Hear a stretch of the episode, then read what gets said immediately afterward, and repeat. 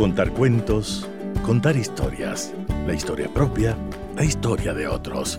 Desde este momento en Radio Sucesos, Déjame que te cuente. Déjame que te cuente. Un programa conocido por Gisela Echeverría Castro.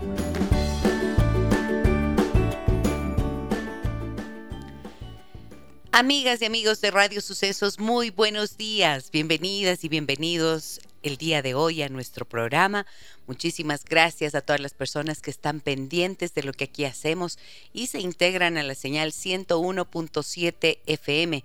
También mi saludo muy cordial a quienes nos escuchan en cualquier parte del mundo en www.radiosucesos.fm.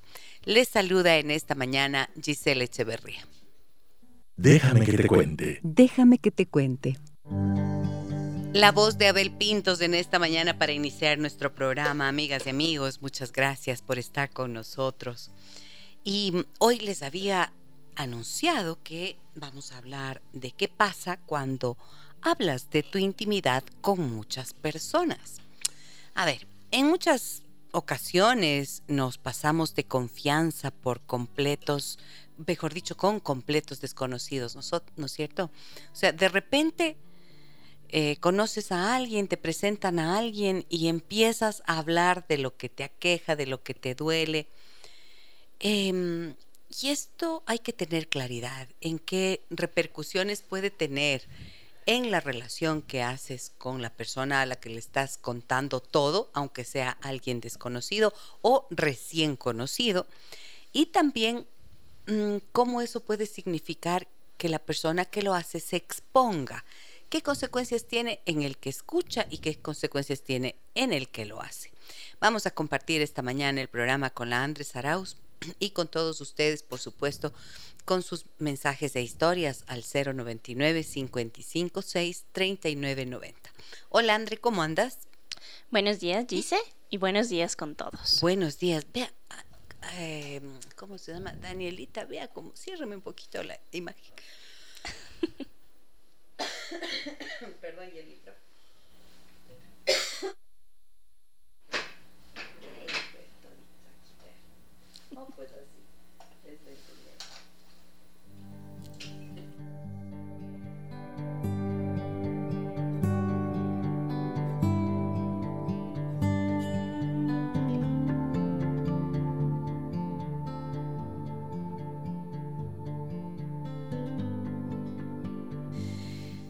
Pues bien, tenemos em, que empezar a, a, hablar de este tema, decía. ¿Te ha pasado eso alguna vez, André? Que te topas con alguien que ni bien te conoce, ¡pum!, te cuenta algo de su intimidad. Pero cuando hablo de intimidad me refiero a cosas muy personales, ¿no es cierto? Te cuenta de pronto cómo le va con su pareja, los problemas que tiene con sus hijos, o te habla incluso de cosas más complicadas, a veces hasta de la intimidad sexual. ¿Te ha pasado eso? ¿Has conocido a alguien así o no? Sí, sí he conocido en varias ocasiones. Ah, sí. A ver, cuenta alguno con, de con completos desconocidos. Bueno, una situación en particular fue en el bus. Justo, sí, venía de camino y se sentó al lado mío una señora. Y yo nunca hablo con nadie. Y la señora me dice, ¿cómo está, mijita? Y yo así le regreso a ver y le digo, bien, gracias. Y me dice, ay, verá, dice, yo vengo de una situación con mi hijo.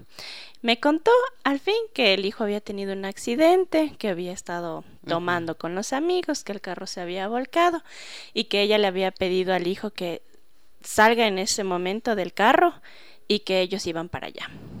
Entonces, para que no, al momento en que llegue la policía, ellos no estén ahí. Entonces los papás fueron a recoger el carro, le dijeron al policía que aparentemente estaba a cargo de un amigo. No sé al final cómo resolvieron la historia, pero la señora me contó exactamente. Si yo me quedé fría, no supe qué contestarle. Pero le dijiste algo. Eh, le dije que no estaba bien que el hijo tome y maneje. Porque era un joven ya de 25 años. Sí. Y encima que le llamen a decir que se desaparezca de la escena del crimen. Entonces sí fue como bastante, ah, fue como un baldazo de agua fría. Te quedas sin saber qué decir, ¿no es cierto? Bueno, pero fíjate que esta situación pone en evidencia algo, la necesidad que todos tenemos de tener alguien con quien hablar y de tener alguien a quien contarle las cosas que nos preocupan. Imagínate el estrés, la angustia, la desesperación que esta madre habrá tenido por la situación que le estaba ocurriendo en ese instante a su hijo y lo que para ella podía eso significar. Y entonces, claro, no, no sabes, no sabe qué hacer. Es ante un impacto importante, como en este caso, sientes la necesidad de contárselo a todo el mundo. Has visto que cuando tenemos una cuando cuando uno se ¿cómo se llama esto? Agarras una hoja, antes especialmente cuando usábamos tantas hojas, te, te cortas con un papel. ¿Te has cortado la Es dolorosísimo. La yemita del dedo con un papel. Como corta el papel, como duele. Sí. Uy, feísimo, ¿no? Y claro, ¿qué haces ahí? Ese día te pasas contándole a todo el mundo que te has cortado el papel. Ni sabes, estaba haciendo esto y cogí el papel y de pronto la hoja, ¡fum! ¿Y cómo me duele? Y no sé qué. Esa cosita, esa heridita tan pequeña, resulta que se vuelve algo digno de ser compartido, algo que necesitas contarlo. El dolor, uno necesita encontrar unos oídos atentos para poder hablar de lo que a uno le duele. Entonces, eso explicaría el comportamiento de la señora que te aborda en el bus de repente, ¿no es cierto? Una completa desconocida. Eso es así. Ahora, como em, este es un caso de una persona completamente desconocida, como estamos diciendo. Están, están malas luces, por favor. Pero hay personas que acabas de conocer o que en una reunión, por ejemplo, ¿no es cierto? En una reunión que puede ser eh, familiar, en una fiesta a la que te invitan, de repente alguien un poquito más conocido o menos desconocido, empiezas a encontrarte con esa persona y de repente en una conversación medio agradable, ¡bum! ¿Cómo te llamas? ¿En dónde vives? ¿A qué te dedicas? ¿En qué trabajas? ¿Tienes hijos? ¿No tienes hijos? ¿Sí estás casada o no estás casado? Y ¡pum! Sí, sí estoy casada. ¿Y qué tal te va en el matrimonio? Si es que fuera el caso de la pregunta. De repente la persona te cuenta todo, ¿no? Entonces creo que esa necesidad de proximidad esa necesidad de proximidad y sobre todo de quitarse el malestar interno es lo que motiva este tipo de comunicación. Vini, te voy a pedir que me ayudes con una canción para poder, necesito hacer una pausa de mi garganta no está bien en este instante, por favor ayúdame. Vuelvo con ustedes enseguida.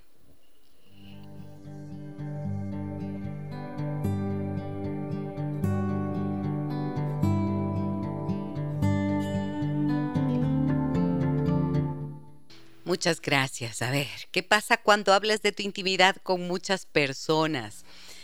Como decíamos, es habitual que quizás te sientas en la necesidad de hablar de ti mismo, de lo que te está pasando cuando tienes una situación abrumadora como la que nos contaba la Andre, ¿no es cierto?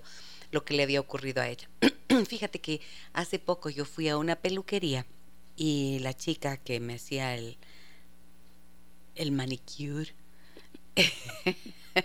me pregunta, eh, ¿a, qué se a qué, hace usted, en qué trabaja? Entonces le digo, no sabía si decir soy terapeuta, porque cada vez que digo eso, entonces de inmediato me cuentan todo. Pero claro, ya es como un automático, pues no le digo, soy terapeuta familiar. Ay, no le creo, qué lindo. Y qué lindo. Entonces le digo, sí.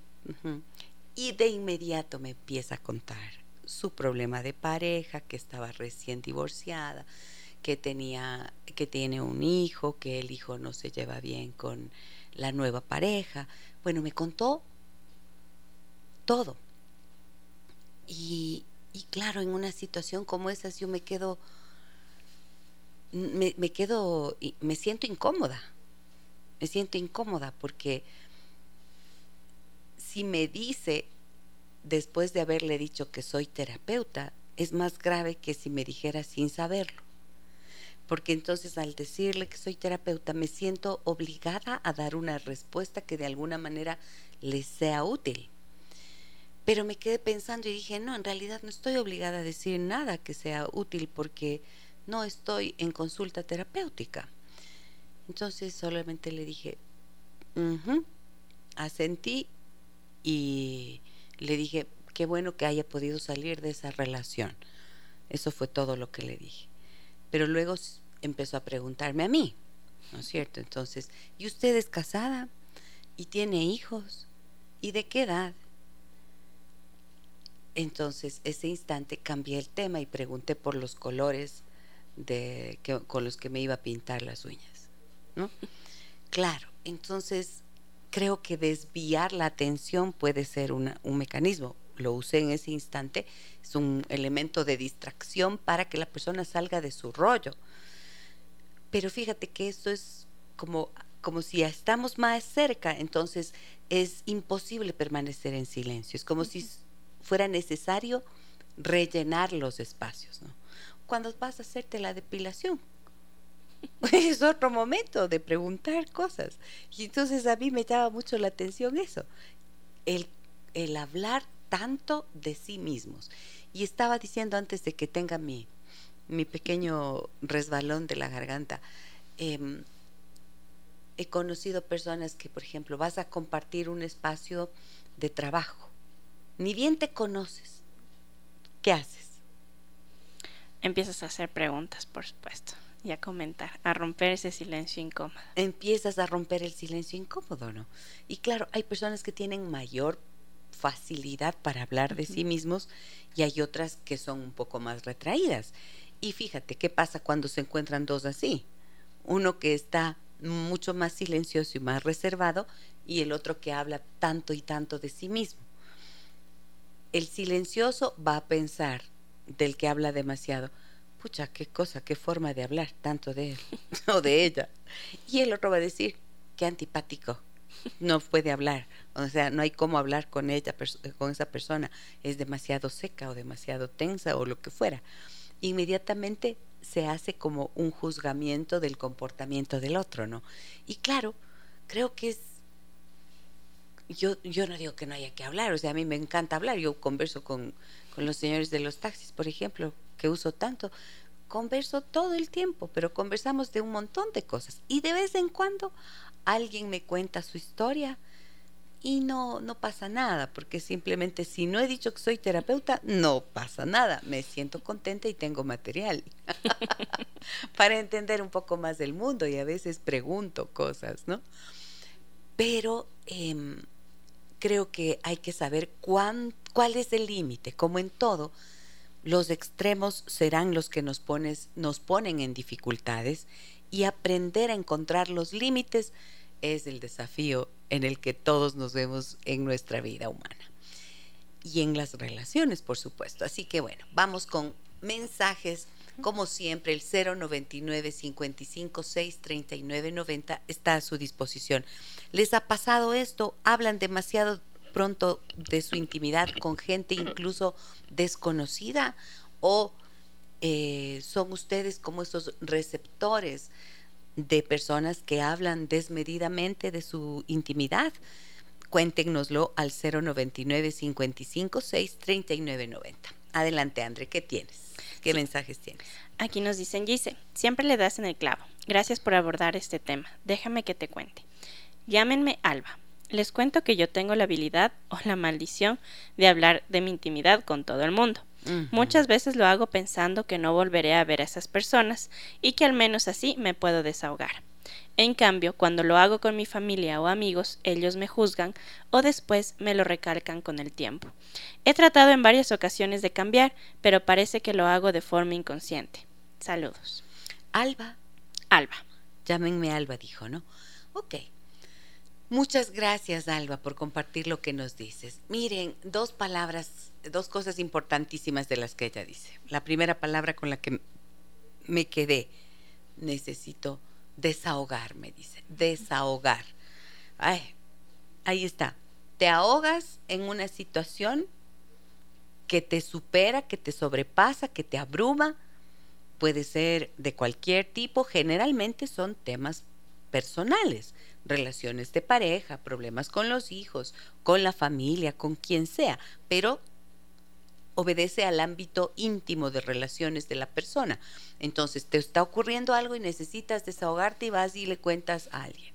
Pero mira lo que ella dice, la segunda parte. Si lo hago con mi familia, me juzgan. Ajá. Entonces, ¿qué quiere decir? Que todos necesitamos, primero, expresar lo que sentimos y segundo, ser escuchados sin, sin ser juzgados.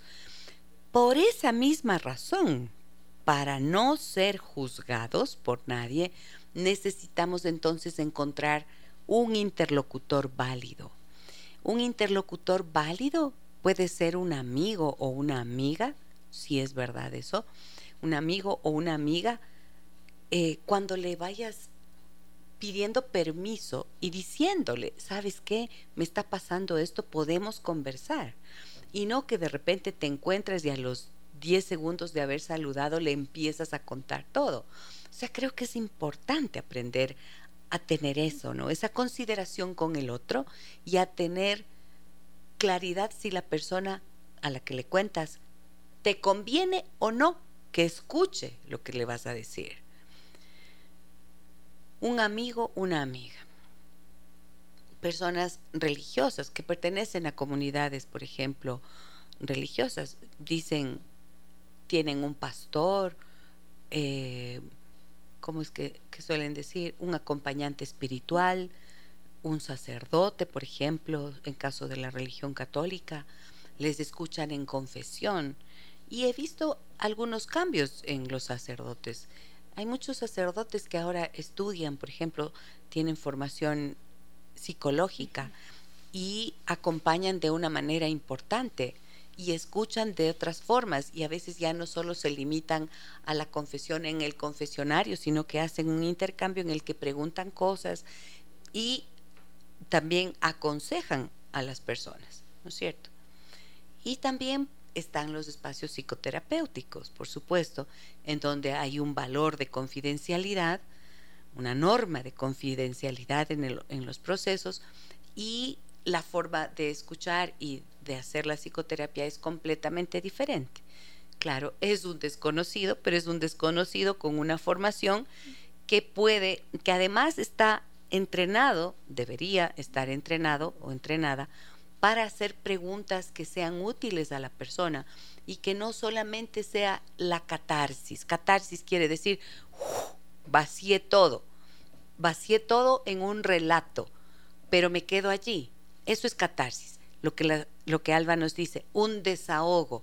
Pero la terapia es más que un desahogo, la terapia ayuda a salir de allí y a encontrar soluciones con la persona, ¿no es cierto? Entonces miren que hay niveles, planos, personas, relaciones adecuadas para poder hacerlo. El no juzgar. Es bien difícil que una persona de la familia se resista a un a la ¿cómo se llama? a la tentación de juzgar o no juzgar. Puchica, pero ¿cómo has de hacer eso hoy? ¿No es cierto?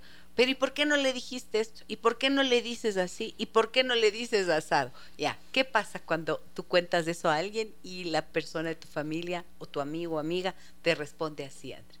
Uy, y luego se entera toda la familia, eso es terrible.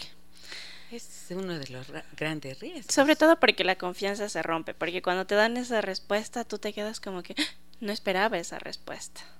O sea, esperaba que me digas algo que me aliente no algo que me incomode más o que me juzgue o que me sienta en otra posición. Claro, y a veces, eh, eh, o sea, creo que esto es clave, ¿no? Te juzgan y no esperabas que te juzguen, obvio. Por eso tienes que buscar a alguien que te escuche sin posibilidad de juzgarte.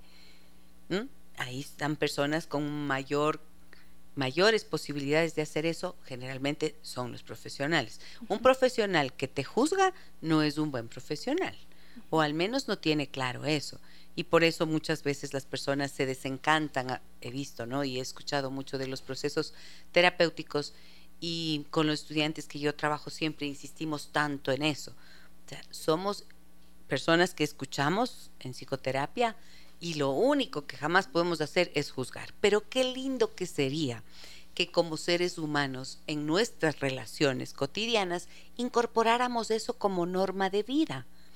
Aprender a escuchar sin juzgar. Resistirse a la tentación de juzgar y de aconsejar. Cuando le dices a una persona lo que debe hacer, ya estás ya está implicando un juicio. Que no deberías hacer esto, es que deberías hacer aquello. Eso ya es un juicio, porque estás diciendo lo que hiciste no sirve.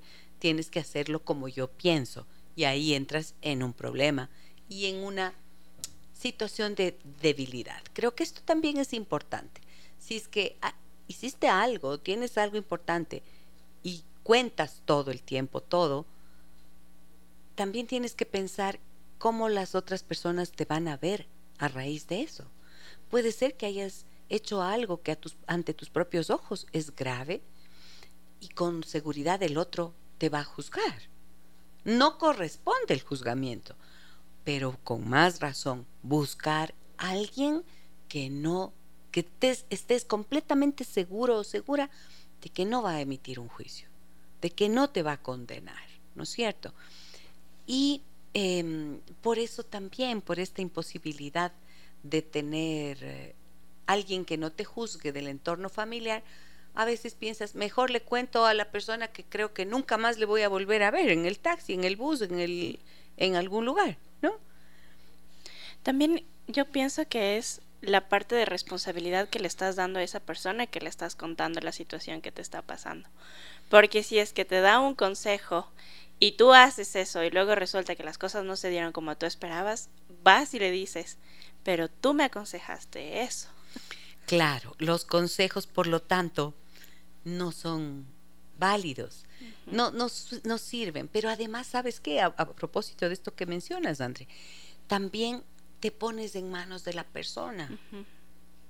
Me acuerdo haber conocido a alguien que me decía, me confiaba en, en terapia algo muy grave, realmente con implicaciones eh, graves. Eh, y me decía la, esta señora, me decía, cuando le pregunté, ¿quién sabe esto? ¿Conoce de esto alguien más? ¿Has hablado con esto, eh, con alguien de todo esto? Y me decía, solo saben mis hermanas. ¿Cuántas son? Tres. Híjole solo saben mis tres hermanas. Pues, ¿y crees que, que hayan guardado este secreto tuyo? No sé, porque fulanito me dijo o me hizo un comentario y pensé tal vez ella ya se lo dijo.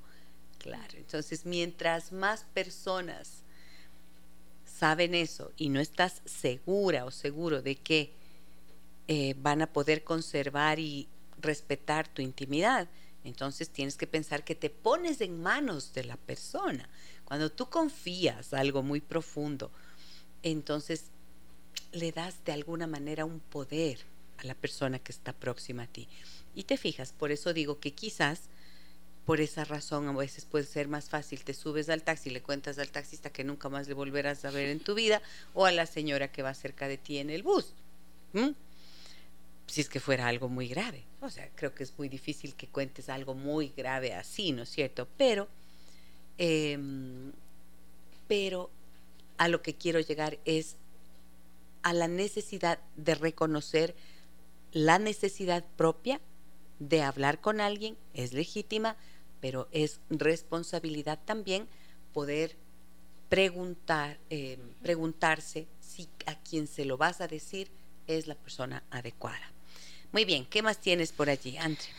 Gise, querida, qué gusto saber que nuestro programa se transmite diario. Excelente el tema como siempre. Me pasa que por mí poco tiempo he he elegido las apps de citas como única forma de conocer personas nuevas.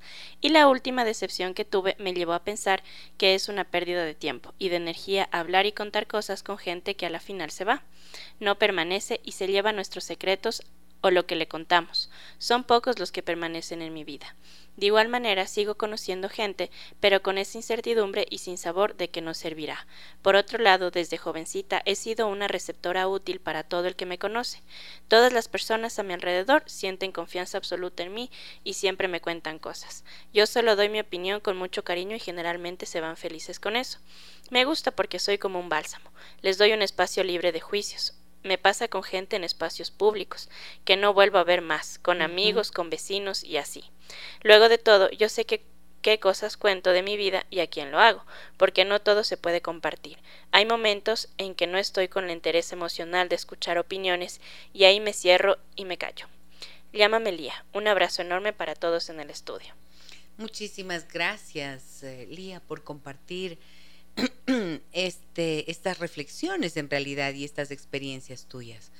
Pero em, lo que entendí es que te inquieta actualmente, Lía, que la única forma en la que tienes de tratar de conocer personas es a través de las apps de citas y terminas diciendo muchas cosas allí, pero luego no tienes posibilidad de avanzar en ninguna relación. ¿Es así, no?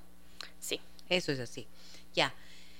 A ver, qué bueno que lo mencionas. Miren, eh, yo hice hace algún tiempo ya, cuando yo iba a terminar mi, maestría en, terapia familiar sistémica, precisamente, en ese tiempo estaba en la radio Sonorama y recuerdo que las personas me escribían, no sé si he contado esto alguna vez aquí al aire, me escribían escuchando que hacía los programas, ¿no es cierto? Como los que hago ahora, pero muchas personas me escribían diciéndome, Gisela, ayúdeme a encontrar pareja. Y yo decía, Dios mío, pero ¿cómo se hace eso? tan difícil que puede ser. Qué responsabilidad tan gigantesca, eso yo no lo puedo asumir. Y decidí hacer una investigación. Y entre mi investigación, eh, yo invité a muchas personas de invité a las personas del público y les dije, bueno, voy a hacer un proceso de terapia gratuito como parte de mi investigación para graduarme. Entonces, eso fue mi tema de, mm, de tesis cómo habían cambiado las relaciones a partir de la tecnología. Verán, eso fue hace 15 años, o sea, yo desde ese entonces ya tenía estas inquietudes precisamente porque la gente me preguntaba tanto. Y dentro de esa investigación, ¿saben qué hice? Fui a, mm, a estos, perdón, aquí creo que existe todavía, pero en ese tiempo había un, una empresa que propiciaba encuentros de personas con un sistema conocido como el speed dating.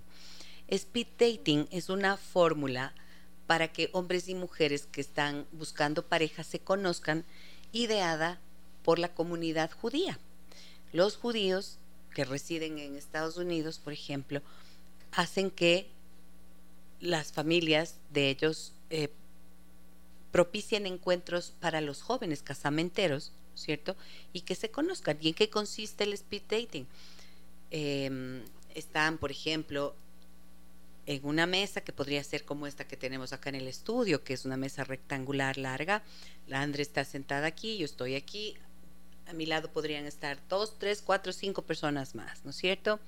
Y aquí frente a cada una de, nosotras podrían estar uno, dos, tres, cuatro, cinco, seis, siete hombres, los que fueran. Entonces, está, estás aquí, las mujeres están sentadas y los hombres conversan durante tres minutos. Conversan tres minutos. Se conocen los que están frente a frente tres minutos. Tiempo y pasan a la siguiente persona, y a la siguiente persona, y a la siguiente persona, para poder conocerse. Entonces yo em, dije, esto tiene que haber aquí en el Ecuador y fui a investigar. Y efectivamente fui a una de esas reuniones en las que la gente hacía esto. El sistema, el principio del speed dating se respetaba, pero em, no se quedaban hablando solo tres minutos, sino que te daban como un poco más de tiempo para conversar. Y ¿saben qué me llamó tanto la atención? Que de forma increíble los hombres que estaban allí hablaban de lo problemáticas que habían sido sus relaciones pasadas. Los que estaban recién divorciados contaban todo el problema que tenían. Y pregunté a algunos hombres eh, qué es lo que les habían contado las mujeres. Y dijeron que también les hablaban de sus problemas de la relación. O sea, por ejemplo, un discurso de, de un hombre era, sí, es que estoy aquí porque estoy muy solo, hace tiempo que no tengo una relación, eh, bueno, he conocido muchísima gente, pero mm, eh, creo que no voy a encontrar a nadie como mi esposa, porque cuando yo estaba casado, mi esposa eh, nos iba bastante bien, pero ella era un poco mal genia, a veces era demasiado grosera, era demasiado violenta. Entonces contaban siempre el discurso de la víctima, ¿no? Y las mujeres igual bueno, sí, a mí me gustaría conocer a alguien porque em, ya he sufrido demasiado, estuve en un matrimonio con un hombre que era mujeriego, que me maltrataba, que era alcohólico, que no sé qué. Cuentan toda la pena al otro. Entonces, ¿qué generan ahí? Por ejemplo, ¿qué se generaba allí? Y decía, Dios mío, esto no es correcto. Entonces, ahí yo diseñé los talleres Adán sin Eva, Eva sin Adán, porque me di cuenta que las personas que están en búsqueda de pareja, lo que necesitan primero es sanar las heridas de las relaciones anteriores para que dejen de contarle al primero que conocen la triste historia de su pasado, porque eso se convierte en un factor que genera rechazo. Bueno, a veces genera, también genera atracción, a veces se unen la herida con la herida, pero cuando hay demasiada información sobre el pasado, siempre se puede convertir en un peligro o en un factor de riesgo para la futura relación. O sea, se contamina la nueva relación. ¿Me explico? Claro, es información que no es necesaria, porque si están, primero, se están conociendo, tienen tres minutos y hablan solamente de las cosas que vivieron con sus anteriores parejas, ¿de dónde van a comenzar? ¿De dónde van a entablar? Ni una amistad. O sea, debo precisarlo. No es que en esos tres minutos se contaban eso. Lo que te decía es ah. que el, la fórmula del speed dating, dice tres minutos solamente se necesitan para saber si puedes conectar o no con una persona. En este ejercicio que hacían en esta, en esta organización que aquí se dedicaba a hacer estos encuentros de personas, no eran solo los tres primeros minutos, o sea, las personas podían hablar más. Pasaban los tres primeros minutos y después de haberse, de haber girado todos eh, los tres primeros minutos, ya conversaban entre ellos. Pero después de los tres primeros minutos, ¡boom! venía toda esta información. Ahí estaba el problema. Y por eso te digo, les digo y les comparto, amigas y amigos oyentes, que esto es uno de los elementos que cuando vas a conocer a una nueva persona, ya que nos comparte Lía esa inquietud, pues no hables de tu pasado. No hables de esas heridas profundas. A veces yo he visto que las mujeres, especialmente, lo, lo vi mucho, las mujeres hablan como del dolor que han vivido, como una especie de escudo de protección. Piensan que puede ser un escudo de protección, como para decir, verás, yo ya he sufrido, así que no serás malito, no me irás a hacer el mismo daño, ¿no? Y hombres también, es como que dicen, pucha, no serás malita, yo ya vengo de un dolor, de un sufrimiento, no me irás a hacer daño. Pero es que el no serás malito no funciona.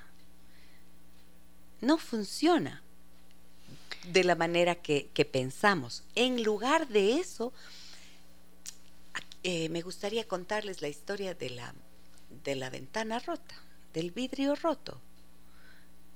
Del vidrio roto. ¿Cuento o no cuento? Sí, por favor. Cuento la historia del vidrio roto. Les cuento, cuéntenme ustedes aquí en Facebook, los que están conectados en este momento. Cuéntenme, ¿quieren que les cuente la historia del vidrio roto? Si me dicen sí, lo hago.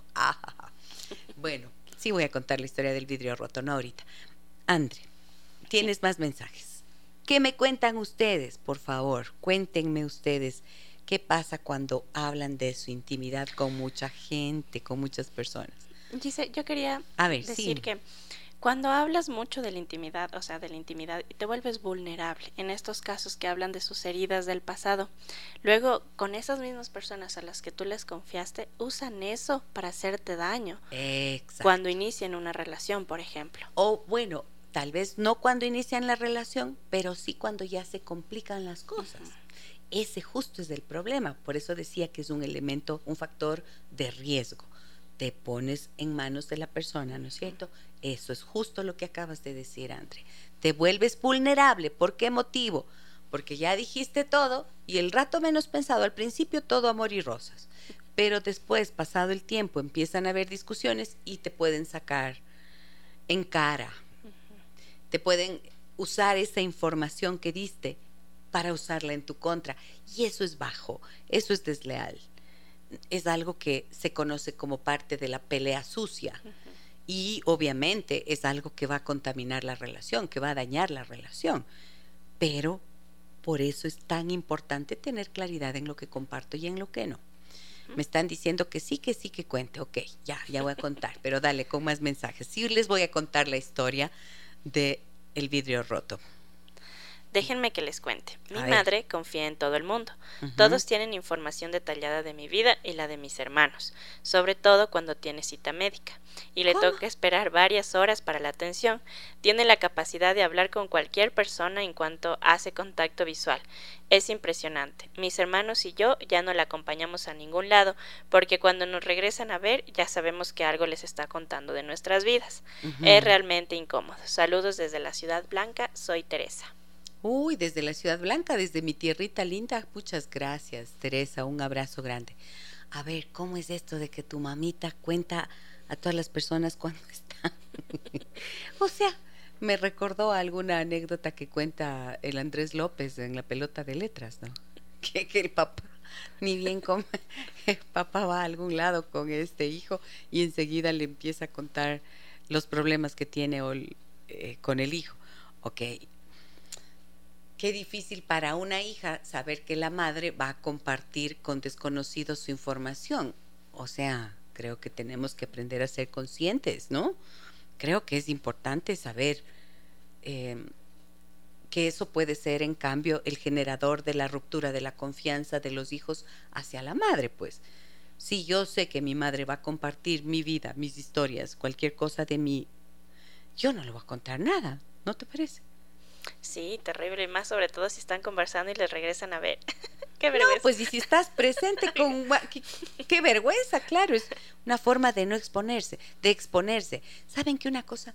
Esto como siempre, como siempre, los comportamientos son aprendidos.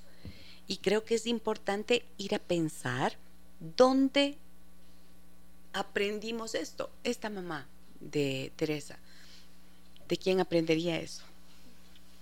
Quizás su propia madre era así, o sea, la abuela de Teresa, y quizás Teresa mantiene una postura crítica, por eso nos lo comenta, pero tal vez alguien de sus hermanos o hermanas hace lo mismo y así se suelen replicar estos comportamientos que pueden ser generadores de dificultades y problemas, ¿no es cierto? Ya, ¿qué más tienes, Andre?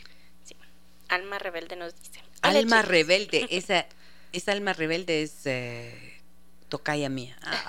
Seguro. Les cuento que a mí no me gusta que me pregunten sobre mi vida personal, porque soy muy reservada, y por el chisme que hacen de la vida ajena, yo soy poco curiosa como para preguntar a los demás sus asuntos personales, y pienso que no está bien hacer preguntas invasivas, porque me ha pasado, y yo me siento muy incómoda. Por eso la gente piensa que me hago el especial, pero no es eso.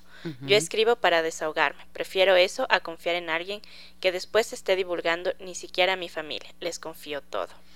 Mira, qué interesante, alma rebelde, lo que nos dices. Ajá. Claro, pues preguntas invasivas. Es que es importante tener claridad en eso.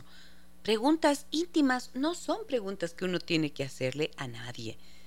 Hemos dicho tantas veces, ¿no? Observaciones y comentarios sobre el cuerpo. No, nunca preguntas de la intimidad de la persona. Por ejemplo, una pregunta que parece que puede ser inocua, pero que no es. ¿Cuánto ganas? ¿Qué te importa? Sí. O vas a visitar a alguien, te invita a su casa y le preguntas, ¿y cuánto te costó tu casa? ¿qué te importa? son preguntas que, que me parece que rayan en la falta de observación de los límites, ¿no es cierto? A menos que tengas una relación de mucha confianza, ¿no es cierto? Ya de mucha confianza, como y que el tema amerite, pero estás haciendo el tour por la casa y cuánto te costó. Eh, no hace falta, no es necesario. Ok, ¿qué más nos dice?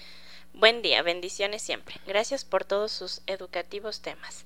Déjenme que le cuente que cuando a mí me piden consejo yo respondo. Ten mucho cuidado de, quién, de a quién abres tu corazón y le recomiendo con toda dulzura y sinceridad que vaya donde un terapeuta y le comparto sus datos. Y me disculpo por no poder ayudar porque no estoy en capacidad de hacerlo. Y mal haría en dar mi opinión. Buen día y por más éxitos, por más éxitos en su programa. Soy Pili. Pili, muchísimas gracias por la confianza. Mira qué importante. Ese es un manejo adecuado ese es un manejo adecuado. Hay que cuidarse, de, hay, hay que cuidarse uno a sí mismo de lo que dice y cuenta a los otros, como estamos diciendo, pero también de no convertirse en el basurero emocional de nadie. Porque cuando tú te conviertes en esa persona que está siempre escuchando todo y que está aconsejando todo y no tienes la formación adecuada para eso, entonces colapsas tú. Muchas veces me preguntan a mí en la consulta, dice a usted le tiene que afectar muchísimo eh, todo lo que oye, ¿no? Y les digo, no, porque como terapeuta, específicamente como terapeuta familiar sistémica, nuestra formación nos exige tres cosas indispensables. Una, haber hecho procesos de terapia personal, en donde yo, yo como Gisela, tengo mi propio terapeuta, he tenido mis propios terapeutas y a lo largo de mi vida busco la ayuda necesaria cuando siento que es algo que ya en lo que requiero un punto de vista externo de mi terapeuta. ¿okay? Entonces eso forma parte de un rigor como profesional que yo cumplo y observo siempre. Y así nos formamos en la terapia sistémica. Dos, necesitamos siempre estar estudiando y aprendiendo cosas, leyendo todo el tiempo, acudiendo a seminarios, a congresos, a espacios en donde veo nuevas cosas que antes no veía. Y tres, contar con un espacio de supervisión clínica, en donde con otros terapeutas analizamos los casos que quizás nos pueden resultar complicados, más difíciles, etc. Entonces, cuando como profesionales hacemos esto, se supone que tenemos más capacidad o estamos formados y mejor capacitados que un amigo o una amiga para poder escuchar a las personas. Por lo tanto, cuando yo termino mi, consulta, yo me olvido de las cosas que me han dicho. Cuando estoy con las personas, me acuerdo de todo, estoy presente en todo. Pero cuando se terminó, no me afecta, pero ¿por qué hago todo esto? En cambio, si eres una persona común y corriente que no tiene esta formación y te cuentan todo y tú sigues oyendo y sigues oyendo, pero no has hecho nada de lo que te acabo de explicar que yo hago como terapeuta, vas a saturarte. Ahí te convertiste en basurero emocional. Y por eso luego dices, uy, es que a mí me afecta tanto, es que yo soy bien sensible, es que me pasa esto, es que vivo preocupada por eh, mi amiga, mi amigo, mi cuñado, mi cuñada, mi mamá, mi papá, mi perro, mi gato. O sea, no. Autocuidado, autocuidado también en este sentido, ¿ok? ¿Qué más tenemos, Andre? Buen día, Gise y Andre. Déjenme que les cuente. Frecuentemente en el bus, trabajo y reuniones atraigo mucho a las personas que me cuentan todos sus problemas personales. Al respecto, procuro escuchar de manera activa y sobre todo sin ají, tratando oh, de comprenderlos y brindando aliento. Aunque me siento incómoda un poquito y me pregunto por qué a mí precisamente. En mi caso, mi catarsis la realizó la realizó bajo ayuno, la realizo bajo ayuno y oración, y siento que hablar con Dios renueva las fuerzas al sentir que con agradecimiento, disciplina, fe y esperanza, los tiempos venideros siempre serán mejores. Temas íntimos estimo que es muy delicado confiar. Considero que eso es sagrado y merece respeto y discreción, y de ser el caso hay que acudir a profesionales que nos ayuden a solucionarlo. Felicidades por tan excelente programa. Soy Lorena. Bendiciones siempre. Muchas gracias, Lorena. Para ti también bendiciones. Recibo las tuyas de corazón y te las multiplico. Mil gracias, de verdad, por tu punto de vista y por tu acogida. Y me encantó lo que dijo, sin ají. Algún momento hablábamos, ¿no? Aquí en el programa y yo les decía, ojalá podamos desarrollar la capacidad de comunicarnos sin ají, o sea, sin aconsejar, sin juzgar y sin interpretar. Ahí lo único que te digo, Lorena, eh, como te, te, viene la pregunta, ¿por qué será que me cuentan tanto? Mm, quizás, ojalá, tome en cuenta un pedacito hasta donde los límites, ¿no es cierto? Para que no te sientas tú abrumada o sobrepasada en algún momento. ¿Qué más tenemos de eh, mensajes, Andre, comentarios? Silvia nos dice, Gisela, buen programa. ¿Debe ser algo psicológico cuando cuentas todo? Sí, justo lo que mencionaba antes. A ver, imagínense cuando tuvimos el terremoto acá en el 2016.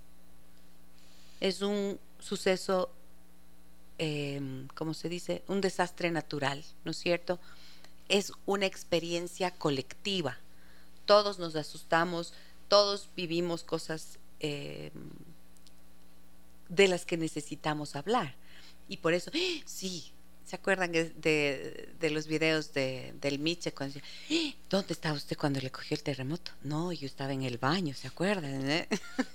claro, y uno cuenta, sí, yo estaba en el parque, yo estaba paseando a mis perros, ahí me agaché y junto, ¡bum! se empezó a mover. Y uno cuenta lo que vivió. Es natural, es humano, es parte de nuestro ser, de ser seres sociales y como seres humanos pues estamos en constante relación y a través de la comunicación que tenemos es que nos vinculamos. Pero claro, tenemos niveles de vinculación. Entonces, em, esos, esas experiencias que son colectivas se comparten. Es como decir, qué bestia, qué frío que está haciendo ahora, no. Terrible. No, sí, uy, qué solazo. Uy, qué esto. Uy, que la política. Uy, que los parques. Uy, como yo suelo decir cuando paso, voy por las calles y veo los parterres y le comento al señor del taxi, digo, si es que el municipio de Quito tiene una mm, tiene trabajadores, tiene, tienen empleados y con nuestros impuestos están cubriendo esos salarios. ¿Por qué no hacen la limpieza de los parques, de las plazas, de los jardines, de la ciudad? Como corresponde, si están allí, ¿quién no está cumpliendo con esa responsabilidad? Y entonces el Señor me dice, sí, vea, qué terrible que es, y acá en el sur así, en el norte asado, en el valle cocinado, ¿no es cierto? Esto son, son comentarios y formas de, de comunicarnos que están allí, pues eso es tan distinto a abrir la puerta de tu intimidad. Ok, pero cuando dice algo psicológico, cuando cuentas todo, cuando Silvia pregunta eso, le digo, sí, la necesidad de hablar de algo que te perturba, de algo que no te deja en paz, de algo que requiere ser solucionado, de algo que te duele, te hiere, te mortifica, te llena de ansiedad, de tristeza, te ha metido en problemas. Bueno, necesidad de hablar de todo eso, pero que tiene que ser canalizado en un espacio adecuado. O sea, el que habla de todo lo que le duele no es porque solamente no sabe respetar los límites del otro, es porque tiene algo que resolver en un espacio adecuado. ¿Ok? ¿Qué más? Sí, también nos dice, he visto los ancianatos que viven solos o acompañados y no les escuchan. Ellos les gusta conversar y contar todo, no hay quien les escuche. Los ancianitos. Ah, los ancianitos, perdón. Sí, ¿y qué cómo? Que viven solos o acompañados y no les escuchan. Ellos les gusta conversar y contar todo, no hay quien les escuche. Claro, bueno, pero entre ellos pueden conversar y e increíblemente hay un hay unas experiencias preciosas, eh, por ejemplo, en países europeos he visto algunos eh, algunas eh, algunos estudios que se han hecho, por ejemplo, entre mm, propiciar visitas de niños y adolescentes que viven en orfanatorios, por ejemplo, y que hacen visitas constantes a los ancianatos, fíjate. Y es maravilloso, se ha visto cómo de forma maravillosa estos niños han encontrado eh, abuelos con quienes pueden desarrollar conversaciones, vínculos y escuchar palabras de consejo y los abuelos se sienten útiles al hacer esto y los ancianos además de repente encuentran niños y jóvenes que pueden servirse de su palabra, de su experiencia y generar con ellos relaciones de afecto. Qué bonito, ¿no? Qué iniciativa tan bella. Em, porque claro, la necesidad de hablar, de conversar, eso es lo que nos humaniza, pues. Entonces, establecer los vínculos a través de la palabra es lo que precisamente nos saca de la soledad. ¿Qué más? Janine nos dice, buenos días Gisela y Andrea. Disfruto mucho de escucharles siempre que puedo. Gracias por, sus aportes tan importantes a la sociedad. El tema de hoy me parece muy interesante. Creo que hay algunas personas que por una razón u otra inspiran confianza y otros acaban contándoles sus historias más íntimas. En mi caso, como docente universitaria, muchos estudiantes me han dicho que por alguna razón sienten mucha confianza conmigo, lo cual en realidad conviene porque soy tutora de acompañamiento de los estudiantes de mi carrera. Durante la pandemia, cuando varios sufrían de situaciones domésticas complicadas, me acababan contando lo que les sucedía, y así los pude derivar a las instancias apropiadas de apoyo en la universidad. Siento que así les he podido ayudar a recibir la ayuda necesaria, que quizás de otra manera sufrirían en silencio, y me alegro mucho saber que sienten esa confianza para contarme las cosas, ya que los docentes que tenemos todo el chunguito metido en nuestra profesión, queremos ayudar a nuestros estudiantes como podamos, tanto académica como personalmente. Felicidades por su valioso programa y sigan adelante. ¡Ay, hermosa Janine! ¡Qué linda! Eh, Janine, por ejemplo, con lo que nos cuenta, nos demuestra que ella es una interlocutora válida. Y qué bello que tengas ese chunguito ahí, se ve que tu chunguito es grandote y que lo compartes amorosamente con tus estudiantes y que te tengan confianza, qué maravilla. Tú eres una interlocutora válida porque tú eres formadora, porque además tienes el corazón abierto para poder escucharlos. Qué bello, ¿no? Qué bueno que más maestras, maestros, los maestros, por ejemplo, claro, no los mencioné antes, pero por ejemplo son fuente de pueden ser fuente de confianza y tienen oportunidades fantásticas de orientar, de guiar, de acoger, de dar una palabra de aliento a los niños, a los adolescentes, a los jóvenes universitarios, como nos comenta Janine, y claro, poder luego hacer lo que ella hace es lo correcto, derivarlos a quienes pueden ayudarlos de mejor forma, porque su tarea es formativa, ¿no es cierto?, educativa. Y cuando digo formativa, digo no es solamente la transferencia del conocimiento, pues. Cuando tú estás haciendo, cuando tú tienes esta presencia y esta escucha a tus estudiantes, cuando te abren su corazón y, te, y, les escuchas, ahí estás formando en ellos al ser humano capaz de confiar en que hay alguien que los ve como, como gente valiosa, que les da importancia a lo que tiene que decir. Así que, bello tu testimonio. Muchísimas gracias, Janine. ¿Qué más tenemos por aquí? Aida, este tema es muy amplio. Puede derivarse en se puede confiar en familiares, se puede confiar en los o los amigos.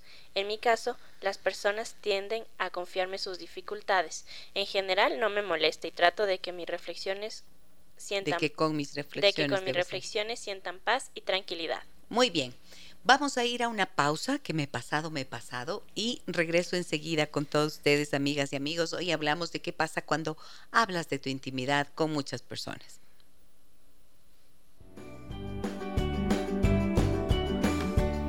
Aquí estamos de regreso. Muchísimas gracias a todas las personas que están con nosotros en Facebook. Si les parece que este programa puede ser interesante para otras personas, pues les pido que nos ayuden dándole like a la publicación, dejándonos ver esos, corazoncitos, pero sobre todo poniéndole like a la publicación, que eso hace que pueda llegar a muchas más personas. Para quienes quieran volver a escucharlo, búsquenme en Giselle Echeverría Castro en Facebook, Giselle Echeverría Castro, allí lo pueden escuchar, también pueden escucharlo en eh, Spotify y también está en YouTube. Eh, sí, vamos adelante con este tema, que tengo todavía que decir algunas cosas al respecto. Dale, André, ¿qué más mensajes tenemos? Sí, quedó pendiente el mensaje de Aida. A ver. Que decía, este tema es muy amplio, puede derivarse en, ¿se puede? No, este ya lo leíste. Sí, pero Habíamos quedado en que la respuesta era después del corte. ¿En serio? Sí. ok, dime. Derivarse en se puede confiar en familiares, se puede confiar en las o los amigos. En mi caso, las personas tienden a confiarme sus dificultades. En general, no me molesta y trato de que, mi de que con mis reflexiones sientan paz y tranquilidad. Pues lindo, o sea, no, acá no tengo mucho que decir, solamente que, que ante la pregunta tuya, Aida, de se puede confiar o, no en los familiares, se puede confiar o no en los, las amigas, sí se puede confiar, pero claro que se puede confiar y tú sabrás si tienes motivos o no para confiar, ¿no es cierto? Hay personas a las que les puedes confiar muchas cosas y sabes garantizadamente que te quieren bien y por lo tanto los que te quieren bien son los que merecen tu confianza. Habrá gente que traicione la confianza y deja de ser una persona en la que puedas eh, depositar las cosas que te inquietan o te preocupan. Y cuando son cosas más graves, entonces pues lo que he dicho antes, buscar los interlocutores adecuados, incluso si es que es necesario buscar la ayuda profesional, el profesional capacitado adecuadamente para eso. Muy bien, ¿qué más tienes, Andrea? Pilar nos dice, buen día queridas amigas, qué excelente programa como todos los días. Nos guían para poder discernir nuestros más íntimos interrogantes, sin contar a nadie, ya que el momento que sale de tu boca ya se complicó el asunto.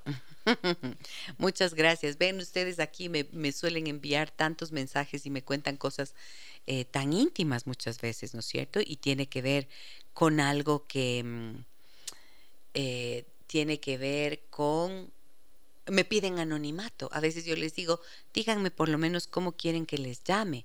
Claro, porque necesitan, necesitan, eh, ¿cómo se dice? Expresarlo de alguna forma, pero todos necesitamos la privacidad. Y por eso es que yo suelo decir que me siento privilegiada y les agradezco siempre la confianza que ponen en el programa. Eh, ¿Qué más dicen? A ver, dice, la esfera privada está siendo invadida, conquistada y colonizada por la esfera pública. Este es un pensamiento de Georgen Habermas, un gran filósofo contemporáneo, sociólogo, filósofo contemporáneo. Y claro, por eso mismo los chat shows legitiman el discurso público de los asuntos privados. Es eh, un punto que nos comparte el doctor Marco Ruano, que bello. Muchas gracias, Marquito querido. Y del doctor Marco Ruano aprendí una vez esta historia que quedé en compartirla con ustedes, pero me parece importante un poco reflexionar sobre esto, ¿no? A veces a través de las redes sociales las personas cuentan todas las historias. Le insultan al ex o a la ex, mandan indirectas o superdirectas, colocan fotografías eh, inapropiadas, ¿no es cierto? Cuentan mucho de sí mismos en las redes sociales. Y no sé, pues si la mirada pública es precisamente el desfiladero para todas las cosas que tenemos que compartir.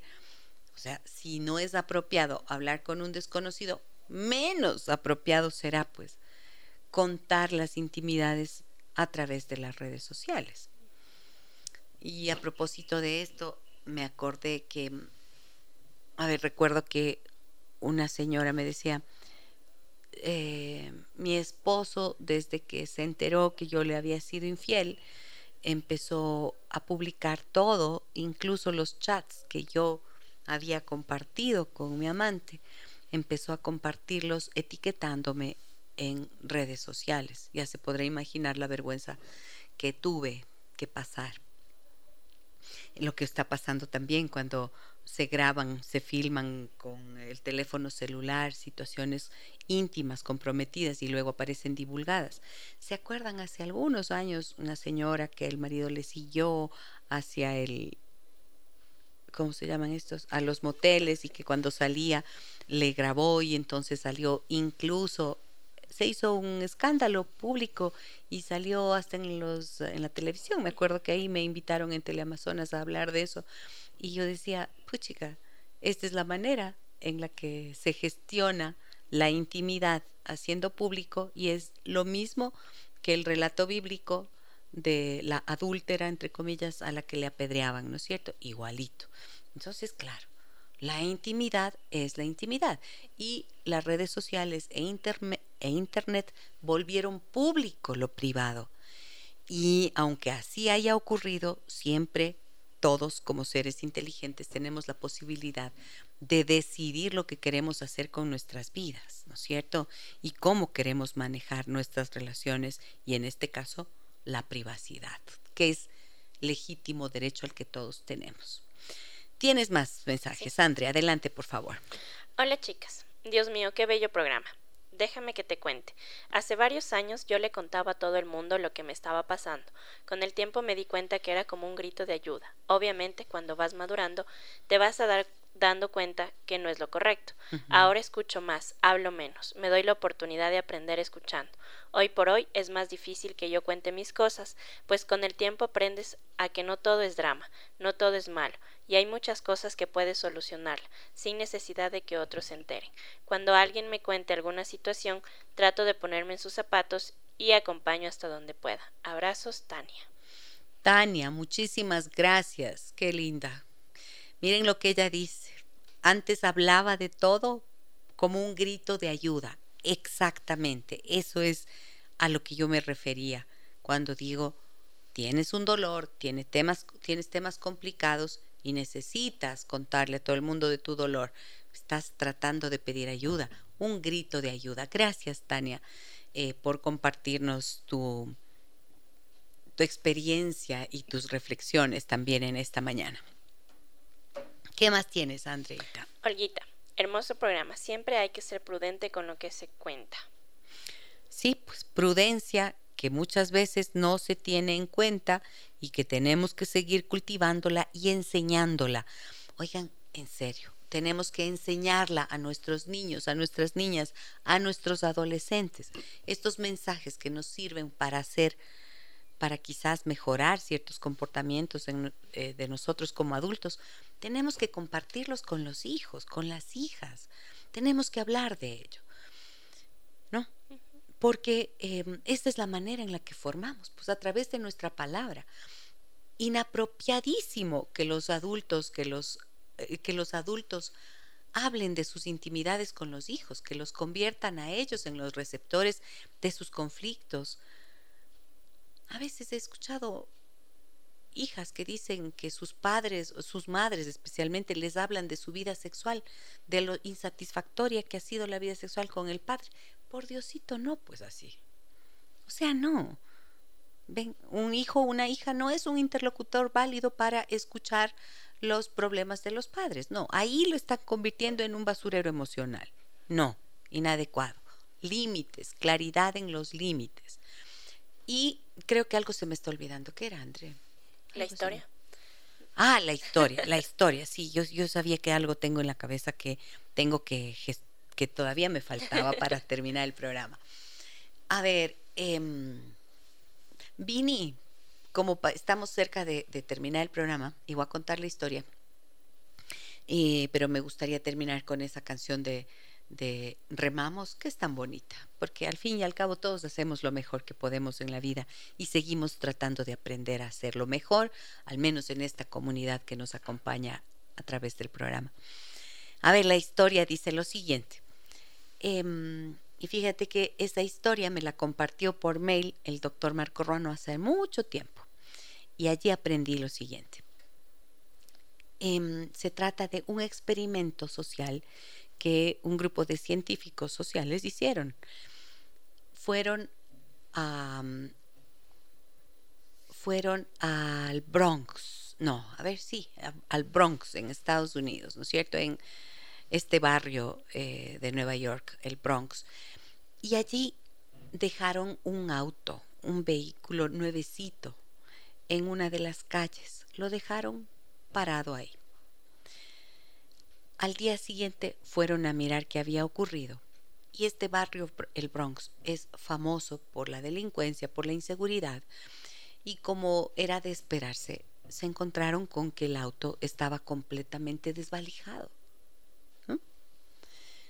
Y los científicos se dieron cuenta que era como una confirmación de lo que se esperaba en ese escenario que ocurriera.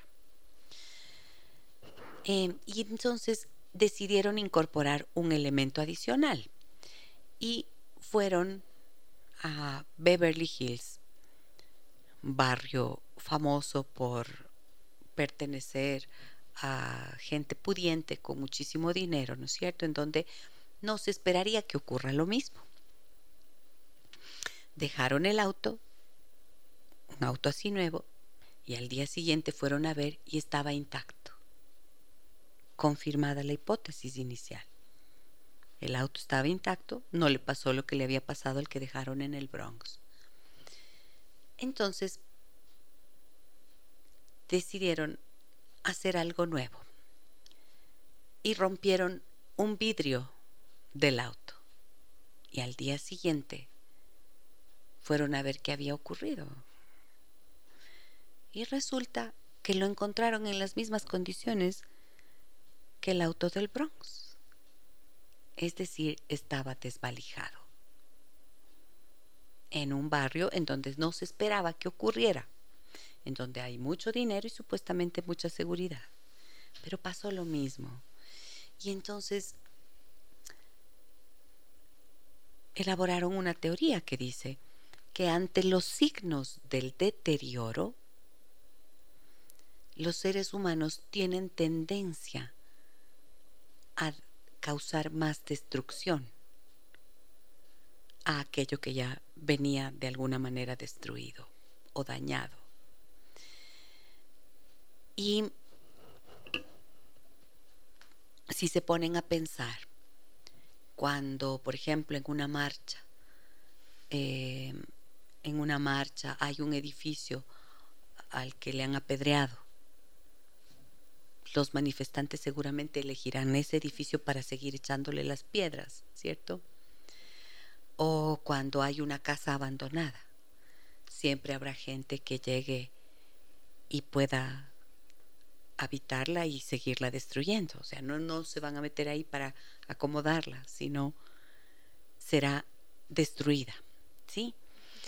Entonces, este, este experimento y esto que aprendí hace tanto tiempo lo comparto justamente para cerrar el programa y un poco graficar lo que decía cuando hablábamos de las relaciones. Hombres y mujeres que entran en nuevas relaciones y después de los tres primeros minutos de hablar de lo, de lo general, empiezan a hablar de sus historias de pareja que no han funcionado y empiezan a decir, verás, no serás malito, no me harás daño, más o menos decía, ¿no? Bueno, hombres y mujeres que empiezan, que quieren entablar nuevas relaciones, no muestren el vidrio roto, no hablen de eso, ese vidrio roto tiene que ir a la reparación.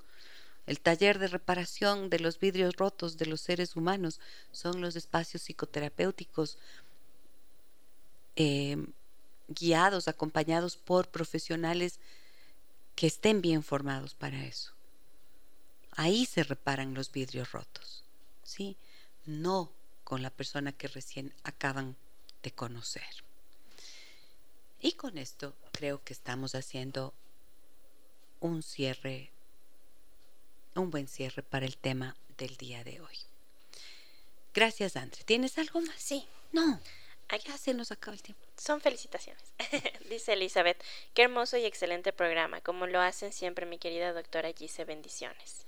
Muchísimas gracias a ti eh, por acompañarnos Elizabeth, y gracias a todas las personas que hoy están, hoy y todos los días nos acompañan, a quienes escriben, a quienes nos cuentan sus historias, a quienes nos dan sus puntos de vista y como siempre lo digo, también mil gracias a quienes permanecen en el silencio y están allí siempre haciendo parte de esta comunidad interesada en su desarrollo personal y familiar. Gracias por su confianza y por construir, ojalá, mejores relaciones para todos.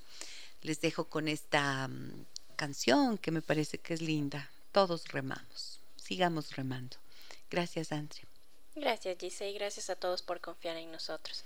Y valoren mucho también la historia que nos acaban de compartir. ¿Qué, aprendiste de esta historia que conté? Que incluso así nos presentemos con esos vidrios rotos, nosotros no podemos seguir habitando en esos vidrios rotos, porque nos vamos a seguir lastimando. Oh, qué lindo. Gracias, André, por esa bella conclusión. Muchísimas gracias a todos ustedes. Un abrazo muy grande. Mañana, 9.30, nos reencontramos. Uy, qué lindo. Vamos a hablar con el doctor Federico Zambrano y hablaremos de el lado bueno del sufrimiento. Que tengan un muy buen día. Soy Giselle Echeverría. Hasta mañana. Las historias que merecen ser contadas y escuchadas. Historias que conmueven, historias que inspiran. Mañana, desde las 9 y 30, déjame que te cuente. Déjame que te cuente. Con Gisela Echeverría Castro.